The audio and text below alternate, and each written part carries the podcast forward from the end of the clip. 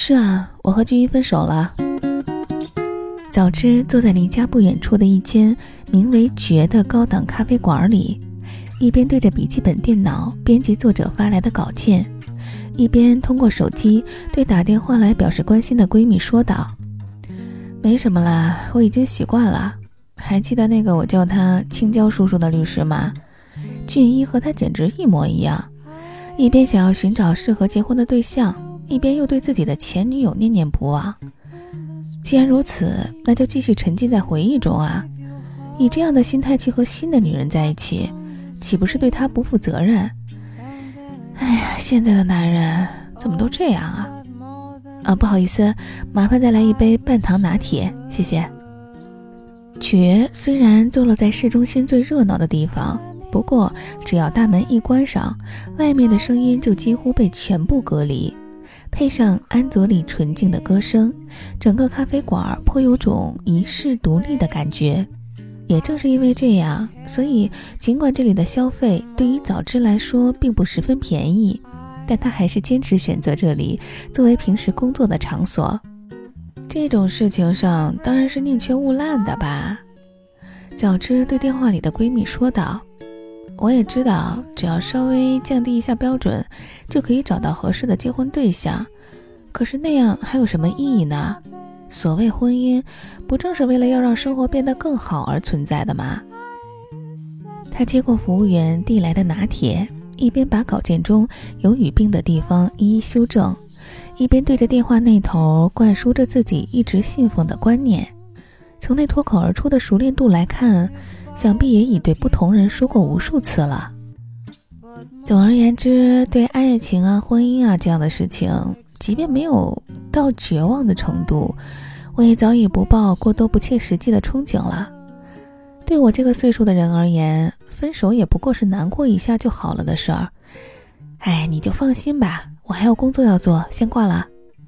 虽然说的轻描淡写，不过所谓难过一下，恐怕到底还是一种自我催眠的说法吧。早知放下电话，不由得出了会儿神，像是在重审自己刚才的话是否正确，又像是一种单纯的放空。电脑里传出一声叮咚的提示音，把早知拉回了现实。他把手机放回座位旁的包里，点开了提示的信息，是一封新的未读邮件。适婚对象数据库，什么呀？这是广告吗？早知看着屏幕上的标题，露出了疑惑的表情。俊一在早知小姐之前有四个女朋友，其中和最后一个谈了四年，因为家产问题而不得不分手。我说的对吗？一个陌生的男人声音突然从对面座位传来，吓得早知差点叫了出来。他抬头一看。不知何时，对面竟已坐了一个体型微胖、戴着墨镜的黑衣男子。你、你、你是谁啊？早知实在不记得对面有人来，也许是刚才自己一边工作一边打电话，太过投入了而没注意。俊一的身高是一米七八，和早知小姐的一米六五其实算是正好相配。黑衣男子并没有回答早知的话，兀自说了下去。你们的性格虽然不是特别天造地设的那种类型，不过就平淡过日子而言，也没有什么太大的问题。不过除了对于前女友的执念太强以外，家庭的成长环境也是一个不小的障碍。俊一的父亲是政府议员，从小对俊一实行特别严厉的管教，许多事情即使俊一并不认同，也只能听从父亲的指示，会给人一种没有主见的感觉。恐怕这一点也是令早知小姐困扰的一大因素。综合来说，俊一对于早知小姐而言，一百分满意的前提下，适婚指数为六十七分，并不是十分突出的分数。这样看来，和他分手还算是一个合理的决定。这早知一动不动地坐在座位上，不知该说些什么。虽然这种斩钉截铁的语气令人不快，不过。无法否认的是，这个怪人说的确实全都是事实。你在想我为什么知道这些？黑衣男子笑着说：“打开那封邮件就知道了。”邮邮件，试婚对象数据库。没错，那是我们的最新产品。分析每一个人的特点，再针对目标客户进行精准的评分，以此来判定他们在多大的程度上适合与早知小姐结婚。我们坚信，这世间的一切都是可以用数字来量化的，婚姻的幸福也是如此。一定有一种计算方式，可以算出针对每个人而言的最完美的结婚人选，而这就是我们的最终成果。如果不相信的话，早知小姐可以先打开软件试试看。早知将信将疑地安装了软件，打开以后，看着密密麻麻却又条理清晰的界面，感到目不暇接。如同表格一般的界面中，最左边一列井井有条地罗列着无数个名字，而在第一行的姓名栏后面，则依次排列着年龄、身高、外貌、家境、住址、忠诚度、综合指数等选项。在每一个名字后，都在这些栏目中有着各自的评分。一时间令人眼花缭乱。点击每一个项目，就可以以该项目的评分从高到低排列。黑衣男子如中学老师一般耐心教导着。早知试着点了一下住址栏，果然重新排列后的名字第一位就是自己的邻居中田先生。双击他的名字，弹出了包括照片在内的具体个人资料，与自己所了解的中田先生几乎一模一样。因为他已经四十多岁，并且早已结婚的缘故，和早知的适婚指数只有二十二分，啊，简直不可思议啊！早知不禁感叹这惊人的准确度。出于保护隐私的考虑，对于每个人的过往经历尽可能的简略，而只着重给出相应的分数，按照这个数据库所推荐的最高人选进行交往，就能获得一生中最佳的婚姻。不过，如果早知小姐愿意，也可以选择自己所看重的特定项目中评分最高的人进行交往。比如说，说着，黑衣男子走到早知旁边，在外貌栏点击了一下，并且打开了排名第一的真夏智久的资料，说：“你看，这是山下智久的原名。虽然日本的男艺人数不胜数，不过在早知小姐的心里，外貌排名第一的还是非他莫属。”只是由于巨大的身份差距，你们的适婚指数只有六分，连他都在数据库里啊！早知不禁感叹道：“我们的数据库可是囊括所有的人。早知小姐如果有兴趣，甚至还可以点击性别，搜索所有女性与您的适婚指数呢。总之，希望您能够用它找到属于自己的幸福。先告辞了。啊，嗯，慢点儿。”早知的心里还是有无数的疑问，但是当他的视线从电脑屏幕上移开时，却发现身边早已没有黑衣男子的身影。试婚对象数据库，也不知道是不是真的呢？正当早知还沉浸在刚刚发生的奇异经历中时，主编忽然打来了电话，说是出版社那边早知负责的新书出了点问题，要他去一趟。他便暂时放下数据库的事情，收起电脑，赶忙前往出版社。回到家时已经是晚上十点多钟。处理完工作上的事情后，稍微吃了点东西，就一个人去听了场早就订好票的音乐会。当时并没有感觉到什么，不过一打开家门，看着空荡荡的房间，寂寞就如微风般浮上了早知的心头。对于刚刚失恋的人来说，或许最难忍受的，就是这忙碌过后的空闲时刻。对于女生来讲，终究还是希望找一个合适的人互相陪伴的呀。早知躺在床上望着天花板，这样想到。哦，对了，那个数据库。他忽然从床上坐起来。经过一系列的工作和精彩的音乐会，下午发生的这件怪事儿已经被早知抛诸脑后了。此刻重新想起来，仿佛捡起了一样差点丢失的重要物品。不妨试一试。和下午比起来，夜深人静的时候，早知的态度也产生了些许变化。他从包里拿出电脑，迅速打开了软件。本来就不是需要复杂操作的东西，早知现在用起来已经得心应手。啊，如果一定要搜索的话，毫无疑问，最想知道的是。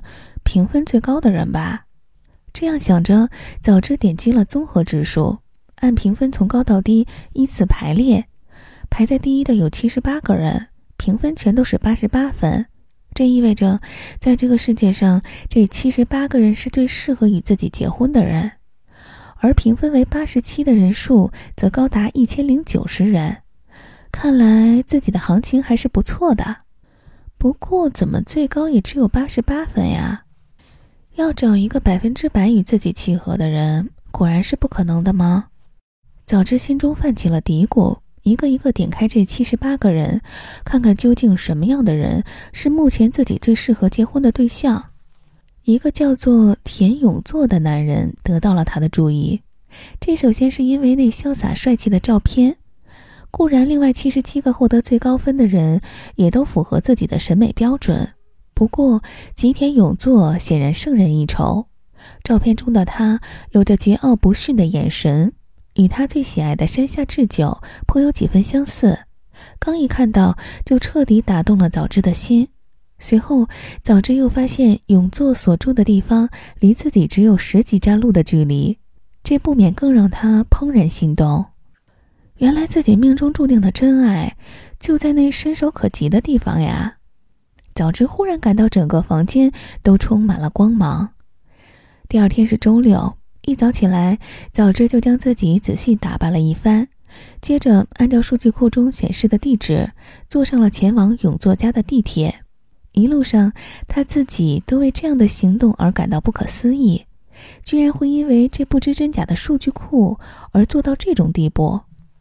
啊，姑且试试看吧。毕竟，如果他真的是我的真命天子的话，要是错过了，可就要后悔万分的呀。早知心里是这样对自己说的。话虽如此，可是当他真的站在了永作的家门口时，却迟迟未敢敲门，一只右手悬在半空中，时而做出要敲门的手势，时而又握起了拳头，进退两难。仔细想想，先不论数据库说的是不是对，即便真的是永作，从他的角度看，一个陌生女人忽然来到家门口，声称想认识自己，的确是一件很奇怪的事情吧？可是若不这样，又该怎么办呢？直接告诉他数据库的存在吗？早知正在永作的家门口寻思时，那命运的木门忽然打开了。里面的男子正一边提着一袋东西，一边回头准备关门，像是正好有事要出门的样子。啊的一声，两个人同时叫了出来：“你是？”是男人先开口说了话。这张脸的确和数据库里的完全一样。早知的心忽然剧烈跳动起来。我是过来……唉，难道又是来投诉戴斯提包的拉链问题的吗？居然都找到我这儿来了，真是要叫辅导主管好好注意下了呢。一直这样下去的话，消费者可是会不断流失的。永作不等早知说完，就独自抱怨起来：“那个，那个不是。”早知刚想解释，顿时想起昨天在数据库里确实看见永作目前的职务是一家时尚用品公司的售后经理，没想到早知手上提着的 Daisy 包正好是这家公司的产品。不过真是太不巧了，我现在正赶着要去朋友的乔迁聚会。永作手中提着的确实是经过精心包装的礼品盒。这样吧，我把我的手机号码写给你，你打个电话给我，等我有空了马上回电话给你，你看如何？还未等早知同意，永作就从胸前口袋抽出了纸和笔，写了自己的号码后便交给早知。早知在他的催促下拨打了这个号码。永作口袋里的手机发出悦耳的铃声。OK，这样就搞定了。等我今天忙完，一定会联系你的。实在不好意思。永作的热情多少使早知有些受宠若惊。不过，由于长相是自己喜欢的类型，并且是数据库分析出的最适合与自己结婚的人，早知心中对他的好感不断扩张。尽管还没有想好到时候该如何解释。但他至少已经不像之前那样紧张无措了。当天的傍晚时分，永作发来消息，邀请早知一同吃晚饭，以此弥补提包质量问题造成的不便。早知虽然欣然应允，不过还是否认了自己是来寻求售后服务的，毕竟他的提包没有任何问题。这样的谎言无论如何也没有办法自圆其说。其实我今天是来拜访一位朋友的，只不过好像是地址搞错了，才阴差阳错来到你家的门前。经过一下午的深思熟虑，早知决定还是以这个方式来解释最为稳妥。没有关系，既然遇见，那就是缘分。况且你也确实用着我们公司的提包，就当认识一个新朋友好了。就这样，两个人以某种巧合般的机遇认识了。一个月后，顺理成章地确立了恋爱关系。早知感到前所未有的快乐。永作的完美超乎早知的想象。不仅外表迷人，他那热情开朗的性格也完全符合早知心目中最佳男友的形象。除此之外，永作还有一副相当机灵的头脑。他告诉早知，自己当初并没有真的觉得他是来投诉产品的，只是因为实在是一见钟情，才急中生智找了这样的话题来要到他的电话号码。听了这话的早知自然喜上眉梢。喜欢的人对自己也一见钟情，无论是谁，都会为此而高兴万分吧。如此看来，数据库是真的呢。某一天的晚上，早知约会结束回到家里，突然这么想到：在数据库中显示适婚指数为最高的人，果然是各方面都与自己的理想型一样，并且同时对自己一见钟情。说不上是出于一种什么样的心理。早知再次打开了适婚对象数据库，也许是为了更深入的了解永作，也许只是如同在商场中闲逛般随意扫视一番。总之，只是未经深思熟虑的一个随手动作，却因此发生了意料之外的事情。这是按照习惯将综合适婚指数从高到低排列，此时的排名状况已与之前有了些许不同。永作和当时的另外一些高分男人的适婚指数依然是八十八分，然而在他们之前，竟突然出现了一个陌生的名字——近藤龙，适婚指数是九十二分，一下子比第二名高出了这么多，不记得有过这样的人存在啊！这人呀，可是会成长变化的。一个熟悉的男人声音从早知身后传来：“谁？”早知慌忙转过身去，只见那个出售数据库的黑衣男子，此刻正坐在早知房间里的沙发上。你什么时候进来的？早知问道。不同的人在不同的时间，因为经历过了不同的事件，自己的条件、性格和世界观也会发生变化，就连早知小姐自己也是一样的。黑衣男子依然和上次一样，对早知的提问置之不理。因此，软件中的数据会根据这些变化而随时进行更新，在不同的时刻打开，其中的数据和之前相比都会有所变化。看来，这位近藤先生最近发生了一件非常契合早知小姐的事情呢。说着，黑衣男子笑着从沙发上站了起来。不过，早知小姐是已经有男朋友的人。所以应该怎么做，还是要考虑清楚的。那么就祝你好运啦！话音刚落，他就离开了早知的房间。待他再追出去时，早已无影无踪。